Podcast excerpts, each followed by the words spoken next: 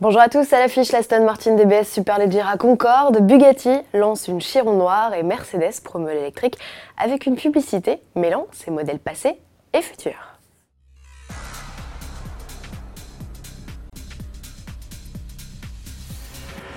Aston Martin rend hommage au Concorde et à la British Airways à l'occasion des 50 ans du premier vol de l'avion supersonique et des 100 ans de la compagnie aérienne. Le constructeur britannique a mis au point une édition spéciale de la DBS Superleggera. Ce n'est pas une version volante que la firme a choisi de détourner malgré un nom plus qu'approprié, mais bien un coupé.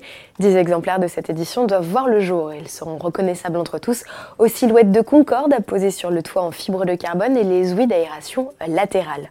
Autre signe distinctif, les couleurs de la compagnie qui sont aussi celles du drapeau britannique qui sont représentées sur le logo, le spoiler ou encore le diffuseur. Sur les bas de caisse, on retrouve le numéro d'identification du dernier Concorde British Airways à avoir volé, c'était il y a 16 ans.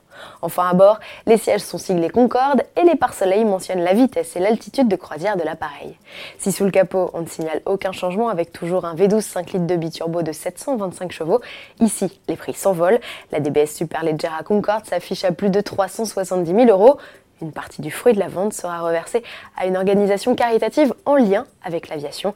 Aston Martin n'en est pas à sa première série spéciale, clin d'œil au milieu aéronautique, des modèles qu'il regroupera désormais sous la bannière Wing Series. En France aussi, on a rendu hommage il y a quelques années au fleuron de l'industrie aéronautique franco-britannique. À la fin des années 60, Citroën avait fait poser la DS sous les ailes de l'oiseau blanc, puis en 2011, ce fut au tour de la DS5.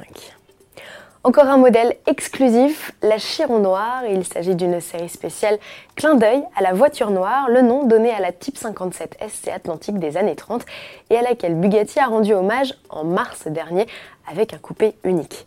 Deux déclinaisons seront proposées aux futurs propriétaires sportive ou élégance. Les modèles au W16 de 1500 chevaux reçoivent de nombreux éléments de déco noir et leur carrosserie en fibre de carbone profite d'un finish brillant ou mat. Limitées à 20 unités, ces séries spéciales attendues mi-2020 seront facturées 3 millions d'euros. En bref, Mercedes offre une 15e et ultime victoire en F1 cette saison. Son pilote, Lewis Hamilton, a dominé de bout en bout le Grand Prix d'Abu Dhabi. Le Britannique a devancé Max Verstappen qui devient le troisième homme du championnat devant Charles Leclerc. Le pilote Ferrari termine finalement troisième de la course. Et puisqu'il était question de Mercedes, depuis le 29 novembre, le constructeur allemand diffuse une publicité pour promouvoir le QC, son 4x4 100% électrique. Et si le SUV a déjà été la star de campagne de promo, cette fois il n'est pas l'unique modèle à l'affiche. La firme a choisi de piocher dans son passé pour parler de son présent voire même, dirons-nous, de son futur. Le clip met aussi en scène le chanteur canadien The Weeknd au rythme de sa dernière chanson, Blinding Lights. On se quitte sur ces images. À demain.